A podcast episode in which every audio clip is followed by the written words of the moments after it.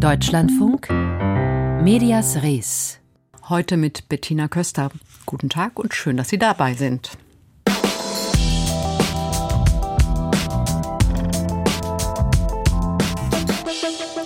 Schreckensbilder vom Krieg in Nahost, sie werden oft ungehemmt in sozialen Netzwerken weitergeleitet.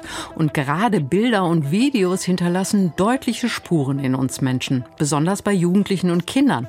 Was ist zu tun? Medienpädagogen appellieren da schnell an die Eltern, besonders wachsam mit ihren Kindern in Kontakt zu bleiben. Wie das genau aussehen kann, hören wir gleich. Außerdem fragen wir bis 16 Uhr, wie sich eine ostwestfälische Stadt ins Gespräch bringen möchte und wie man gefälschte Werbung eventuell entlarven kann. Seit dem Wochenende werden wieder einmal die Schattenseiten der sozialen Netzwerke besonders sichtbar. Gewaltvideos aus Israel fluten beispielsweise den TikTok Newsfeed völlig ungefragt. Und TikTok wird gerade von besonders vielen Kindern und Jugendlichen genutzt. Das heißt, Bilder von Exekutionen beispielsweise können einfach so ins Kinderzimmer kommen. Und das alles in einer Zeit, in der Eltern, Lehrerinnen und Mitschüler selbst schon noch ganz schön unter Schock stehen. Wie können junge Menschen da am besten geschützt werden? Darüber habe ich mit Nadine Eikenbusch gesprochen. Sie ist zuständig für Prävention und Medienorientierung bei der Landesmedienanstalt in Nordrhein-Westfalen. Vor kurzem baten Elternvertreter einer israelischen Schule die anderen Eltern, die Social-Media-Apps von den Smartphones der Kinder zu löschen, um sie vor Angst und Schrecken zu schützen. Und da fragte ich Frau Eikenbusch, wie sinnvoll das in ihren Augen wäre. Ja, so ein grundsätzliches Internet- oder Smartphone-Verbot hat häufig keinen richtigen Erfolg, denn früher oder später werden auch die eigenen Kinder und Jugendlichen auch mit den Gefahren im Netz in Kontakt treten. Das heißt, es ist wichtig, statt alles direkt zu verbieten, das Kind wirklich auch zu begleiten, damit das Kind auch selbstständig im Netz hinter agieren kann. Aus solchen Forderungen kann man aber gleichzeitig auch hören oder Vorschlägen, sind ja, ist ja keine Forderung, aber Vorschlag gewesen, dass da eine gewisse Ohnmacht auch unter den Eltern ist. Wie können die damit umgehen? Also gerade bei den Eltern ist es auch wichtig, dass man ein offenes Ohr für die Kinder hat, dass man sich dazu austauscht und da wirklich auch offen ein Gespräch sucht. Also das Kind auch fragt, was nutzt das Kind denn den ganzen Tag online für soziale Netzwerke, welche Inhalte werden da angeschaut, damit das Kind auch dabei unterstützt werden kann, wenn dann Ängste und auch Sorgen auftreten, dass man sich gemeinsam genau diesem Thema widmen kann. Wie ist denn Ihre Erfahrung? Kommen denn die Kinder und Jugendlichen tatsächlich dann auch zu ihren Eltern und fragen die oder schotten die sich eher so ein bisschen im Kinderzimmer ab? Ich habe hier so ein Bild vor mir liegen. Da ist ein Jugendlicher, liegt in seinem Bett, alles dunkel und sein Blick gerichtet ganz gefesselt auf das Smartphone. Ja, dazu ist es ganz wichtig, dass man von vornherein auch sich als Ansprechperson, als Elternteil sichtbar macht. Also wenn etwas passiert, dass das Kind auch direkt weiß, ich kann mich an die Mutter oder den Vater wenden und die verurteilen mich auch nicht dafür, was ich da nutze oder dass ich überhaupt soziale Netzwerke nutze, sondern ich weiß genau, da kann ich mich an meine Eltern wenden und man wird sich dann zusammen dem Problem auch mit widmen. Jetzt ist ja der Nahostkonflikt, ich sag mal, nicht gerade einfach, auch Kindern zu erklären, Jugendlichen zu erklären. Geben Sie da eigentlich direkt Vorschläge? Haben Sie ein äh, paar Tipps einfach auch für Eltern, wie sie da vorgehen können, gerade in so komplexen Zusammenhängen, da auch eine Unterstützung für die Kinder und Jugendlichen sein zu können? Ja, das ist wichtig, dass man auch über altersgerechte Informationswege spricht, dass man darüber spricht, wo informiere ich mich denn eigentlich als Kind oder als Jugendlicher. Ich kann auch Einstellungen machen, direkt bei den sozialen Plattformen, wie beispielsweise bei TikTok, zu eingeschränkten Inhalten, dass mir diese eben nicht mehr angezeigt werden. Aber darüber hinaus auch, wie gehe ich damit um, wenn ich auf diese stoße, auf diese Gefahren oder auch auf gewaltverherrlichende Videos und Bilder. Wie sehen Sie denn den Unterschied, was die Prävention angeht, sage ich jetzt mal bei Grundschulkindern, die ja da vielleicht noch schutzbedürftiger sind im Vergleich zu Teenagern? Da haben vielleicht noch nicht alle im Vergleich zur weiterführenden Schule schon ein eigenes Smartphone. Nichtsdestotrotz ist das ein großes Thema. Es werden trotzdem Medien genutzt und gleichzeitig ist es bei den Grundschulkindern noch viel wichtiger, dass die mit begleitet werden, gerade auch im Elternhaus, dass die eben nicht alleine vor dem, vor dem Internet gelassen werden, sondern Gespräche stattfinden und auch gerade Regeln aufgestellt werden. Also Regeln dazu, was genutzt wird, aber auch wie lange etwas genutzt wird und wie ich mich anderen gegenüber auch im Internet verhalte. Haben Sie eigentlich ein ganz konkretes Angebot auch bei Ihnen, das Schülern, Eltern und Schulen vielleicht auch direkt helfen kann? Also eine Art Chat oder so? Ja, wir von der Landesanstalt für Medien NRW haben die Beratungsplattform fragzebra.de. Das ist eine Plattform, wo wirklich jeder und jede die eigene Frage stellen kann zum Thema digitale Medien. Also ob das jetzt die Frage ist, ab wann darf mein Kind überhaupt ein Smartphone nutzen, wie gehe ich mit Inhalten um oder was mache ich, wenn ich online gemobbt werde. Und das heißt, man kann an uns ganz einfach über die Website, über den Chat, über WhatsApp oder auch über soziale Netzwerke die eigene Frage stellen und die wird dann entsprechend von unseren unseren Expertinnen und Experten beantwortet. Und wenn ich jetzt beispielsweise als Mutter schreiben würde, der Krieg im Moment im Nahen Osten, in Israel, wie kann ich das meinem Teenager erklären, der am Smartphone hängt und ich gar nicht so richtig weiß, welche Bilder schaut er sich da an oder ja, was, was geht da auch an mir vorbei? Ja, auch da ist es ganz wichtig, dass man das offene Gespräch sucht mit dem eigenen Kind. Also, dass man sich da auch wirklich ehrliches Interesse zeigt, um zu erfahren, was nutzt mein Kind denn eigentlich online so? Also, welche Dienste werden da konsumiert? Welche Bilder, welche Videos werden sich da auch angesehen? Welche Ängste und Sorgen ergeben sich daraus aber auch? Teenager schauen sich ja solche Bilder auch an, um im Freundeskreis vielleicht auch besonders cool dazustehen. Haben das eigentlich die Medienscouts, die ja inzwischen an über 60 Prozent der Schulen in Nordrhein-Westfalen sind, auch mit auf dem Schirm? Also die Medienscouts werden auch dort eingesetzt äh, zu ganz aktuellen Themen, wie beispielsweise auch gerade zum Thema Falschnachrichten. Also auch das ist ein ganz wichtiges Thema, was gerade auch mit kursiert, auch in dem aktuellen Konflikt. Und genau dazu werden auch unsere Medienscouts ausgebildet, dass auch sie im Schulkontext auch anderen Schülerinnen und Schülern dabei unterstützen können, wie man beispielsweise mit solchen Nachrichten umgeht, wie man sie entlarvt und wie ich mich selbst auch im Internet bewege. Also wie gehe ich mit anderen Leuten um, was sollte ich teilen, was sollte ich aber vielleicht auch nicht einfach so leichtsinnig verbreiten. Wie sehen Sie das als Medienpädagogin? Sollten an Schulen jetzt in solchen Krisen- und Kriegssituationen tatsächlich auch der Unterricht so ein bisschen aufgebrochen werden, um über diesen Krieg zu sprechen? Also die aktuellen Themen bieten natürlich auch Anlass, darüber in der Schule zu sprechen. Also ob das beispielsweise im Politikunterricht ist, dass man auch damit sich dem Thema in der Klasse auch mit widmet und äh, darüber in den Austausch kommt sagt Nadine Eikenbusch. Sie ist zuständig für Prävention und Medienorientierung bei der Landesmedienanstalt in Nordrhein-Westfalen.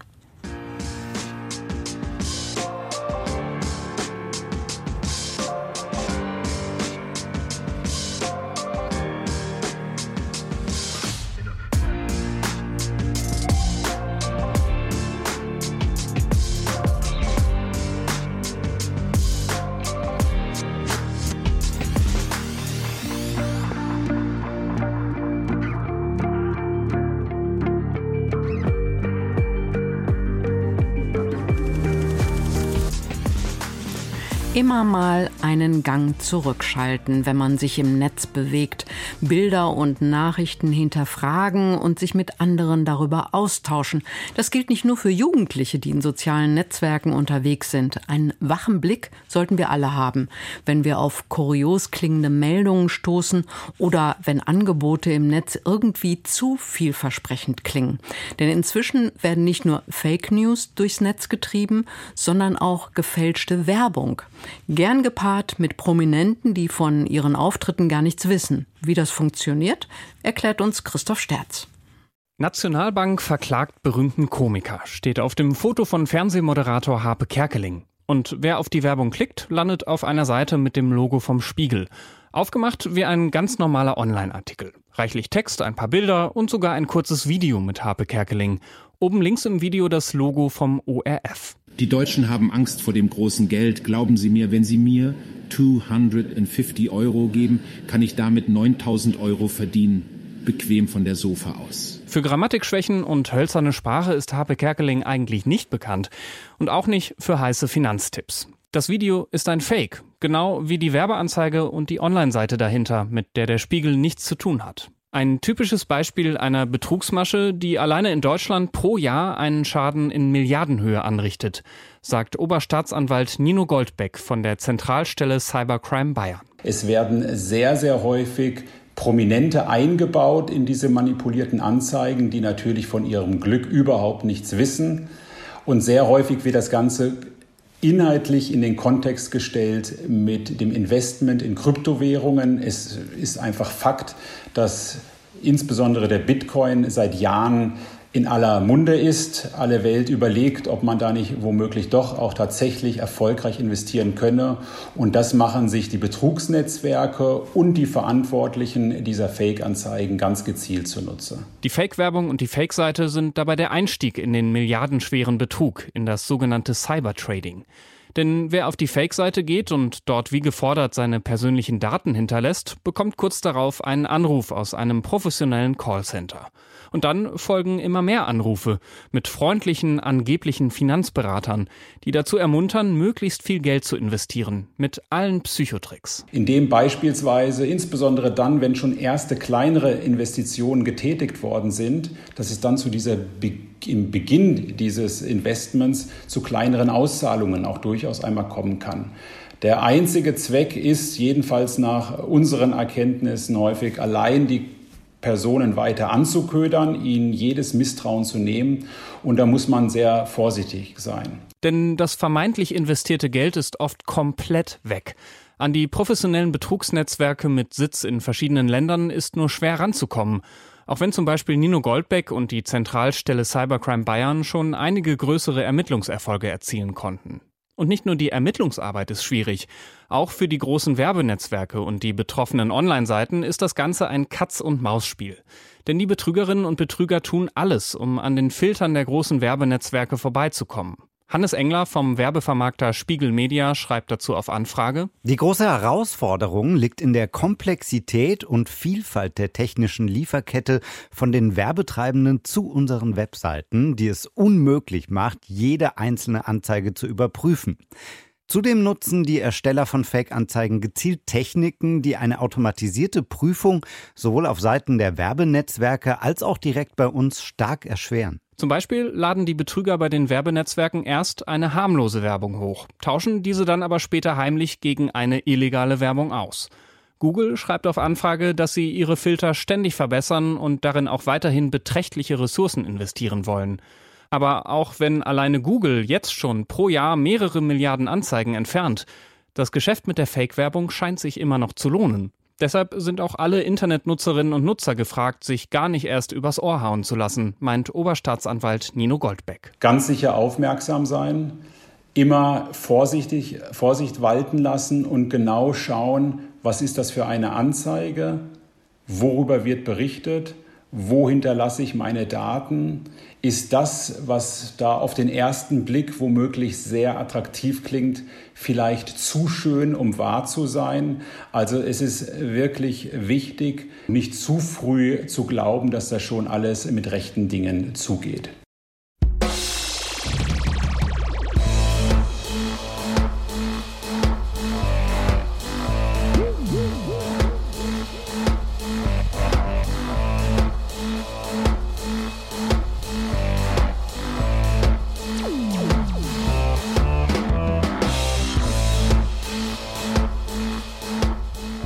Der tschechische Investor Daniel Kreczynski ist wieder auf großer Einkaufstour in Europa. In Großbritannien und Frankreich geht es unter anderem um Medien. In Deutschland greift der Energieunternehmer nach der Stahlsparte von ThyssenKrupp. Und seit einiger Zeit wird seine Doppelrolle als Medienbesitzer und Investor im Energiebereich immer mehr durchleuchtet. Kritiker werfen ihm vor, Einfluss auf die Berichterstattung zu nehmen, wenn es um Klimaschutz und seine eigenen Geschäfte geht. Meine Kollegin Mariana Weiß, Allweiß aus Prag, erklärt uns jetzt mehr. Blesk, der Blitz, ist die meistgelesene Tageszeitung in Tschechien. Sie gehört zu einem der größten Medienhäuser, das wiederum zu einem großen Teil Daniel Kretinsky gehört. Der Pressesprecher von Kretinskys Holding ist gleichzeitig der Pressesprecher des Verlages und er weist jede Einflussnahme auf Inhalte oder Ausrichtung der Zeitung schriftlich zurück. Der Journalist Václav Doleschi vom Internetportal Sesnam Spravi sieht das anders. Hier sind viele Medien im Besitz verschiedener Milliardäre, aber ich Ich kann mich nicht daran erinnern, dass einer von ihnen seine Zeitung so für sein Geschäft missbraucht hätte. Nicht einmal Andrej Babiš hat das getan, als er Premierminister war. Vor allem diese Schlagzeilen, dass Sikela dem tschechischen Staat 33 Milliarden Kronen gestohlen hat. Das ist ungewöhnlich. In dem Boulevardblatt war auch zu lesen, dass die Energiepreise nun in die Höhe schnellen würden und der Energiesektor kollabieren könnte. Dolegis Kollegin Lucia Stuchlikova geht in ihrer Einschätzung des Falls noch weiter. Das ist eine Bestätigung dafür, worüber wir in Tschechien oft sprechen, dass die Oligarchen die Medien wie eine Art Atomkoffer kaufen. Normalerweise wedeln sie damit herum, aber hier würde ich sagen, dass Kretinsky den Koffer geöffnet und den Knopf gedrückt hat. Der Anlass war der Verkauf einer Gaspipeline bzw. des Betreibers Net4Gas, auf den Kretinsky ein Auge geworfen hat hatte. Die tschechische Gasleitung führt von der Slowakei nach Deutschland. In der Slowakei besitzt sein Unternehmen schon fast 50 Prozent der Transportrechte, erklärt Radek Kubala von der NGO Reset. Daher stamme das große Kaufinteresse von Kretinsky. Sein Unternehmen fußt auf Importen und auf Pipelines, durch die Gas aus Russland fließt. Seit der russischen Aggression in der Ukraine wurde genauer untersucht, wer von solchen Geschäften profitiert. Vor dem Krieg war die EPH der größte Einzelimporteur von russischem Gas in Europa. Diese Einnahmen hätten Kretinsky seine Investitionen in Deutschland und anderen europäischen Ländern ermöglicht, schreibt Kubala in einem Bericht für die Klimaplattform Reset. Das haben auch die Recherchen eines tschechisch-slowakischen Investigativteams ergeben. Vor zehn Jahren kaufte sich der Kohle- und Gasbaron Kretinsky zusammen mit einem Geschäftspartner in die tschechische Medienlandschaft ein. Von Ringier und Springer übernahm er eines der größten Verlagshäuser und gründete das Czech News Center. Es steht für rund ein Drittel des Medienmarkts in Tschechien, so Kubala. Besonders in seiner Online-Zeitung Info.cz häufen sich Angriffe auf die Klimabewegung und die Klimapolitik Deutschlands oder der EU. Der langjährige Chefredakteur prägt prägte den Kampfbegriff Grüne Taliban für Umweltaktivisten. Außerdem gehört Kretinsky das Wochenmagazin Reflex und dort gibt es oft Karikaturen, die sich über Klimaschutz lustig machen. Das sei lange nicht aufgefallen, so der frühere Greenpeace-Mitarbeiter Kubala. Kretinsky investiere besonders im Ausland und meist häppchenweise. Einen großen Aufschrei erregte erst der Einstieg des tschechischen Investors bei der Pariser Traditionszeitung Le Monde. In Frankreich ist die Medienwelt resistenter als in Tschechien. Die Journalisten dort waren von Anfang an dagegen, dass sie Propaganda für sein Unternehmen machen sollen. Sie haben eine Art Vertrag mit ihm ausgehandelt. Vielleicht ist er deshalb dort ausgestiegen. Wir werden sehen, was jetzt passiert, wo er zum zweitgrößten französischen Verlag Editis wechselt. Auch auf Reaktionen aus Großbritannien ist Kubala gespannt. Dort bietet Kretinsky derzeit für die zweitgrößte Qualitätszeitung Daily Telegraph.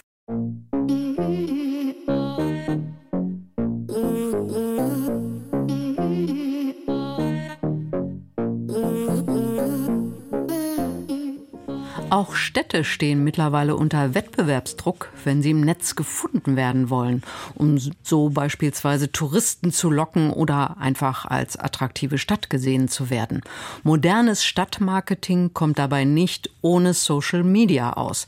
Die ostwestfälische Stadt Detmold setzt auf Stadtinfluencerinnen. Sechs Menschen wurden engagiert, die die Stadt durch ihre Brille auf einem Instagram-Kanal attraktiver machen sollen.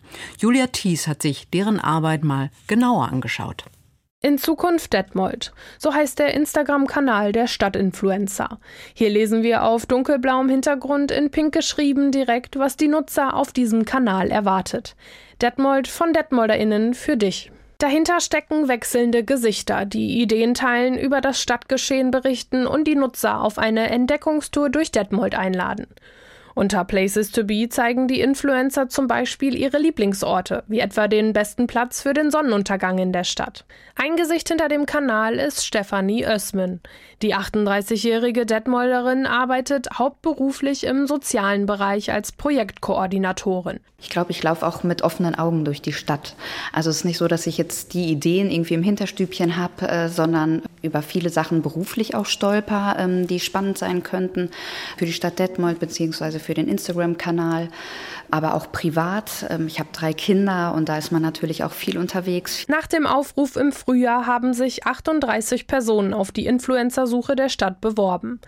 Die Anzahl der Follower war bei der Auswahl der Influencer nicht wichtig. Gepostet wird ja auf einem gemeinsamen Kanal. Karina Fobbe ist die Verantwortliche für das Projekt bei der Stadt Detmold. Wichtig war uns bei der Auswahl, dass alle Zielgruppen der Innenstadt abgebildet werden, also alle Akteure. Das heißt, äh, dass wir auf jeden Fall Gewerbetreibende abbilden wollten. Wir wollten auf jeden Fall die familiären Zielgruppen abbilden, Menschen, die vielleicht noch jünger sind, gerade zugezogen sind, ähm, ältere Zielgruppen. Zudem sollten die Influencer eine Verbindung zu Detmold haben. Gefunden wurden so sechs Leute, die die Inhalte des Instagram-Kanals produzieren. Jeden Monat setzt sich das Team zusammen, bespricht Ideen, verteilt Aufgaben und plant die Inhalte für die nächsten Wochen. Stefanie versucht das mit ihrem Alltag zu vereinen. Das läuft so nebenbei. Dann setzt man sich eben abends hin und schreibt das einmal, fügt noch ein paar Emojis ein, damit es ein bisschen spannender ist zu lesen und dann ist es fertig. Auch Patrick Masel arbeitet als Influencer für die Stadt Detmold. Er ist 26 Jahre alt und hat sich aus einem ganz bestimmten Grund beworben. Wenn man durch die Stadt läuft oder mal nicht in der Stadt war, dann sieht man vieles, was sich verändert hat, aber man bekommt das eigentlich gar nicht so mit und dann war irgendwann so das Interesse da, okay, jetzt habe ich so die Möglichkeit, selber was mitzubewegen. Auch Patrick ist nicht hauptberuflich Influencer, sondern arbeitet als Messtechniker in der Industrie. Ein netter Nebeneffekt für ihn, er setzt sich mit der eigenen Heimat auseinander. Pro Monat produziert jeder Influencer zwei Posts und zwei Stories. Dafür gibt es eine Pauschalsumme von 150 Euro, finanziert von Fördergeldern des Landes NRW. Influencer auf Instagram versuchen ja häufig eine Community aufzubauen, persönliche Themen anzusprechen und sich selbst als Marke zu etablieren. Im Moment hat der Kanal knapp 450 Follower.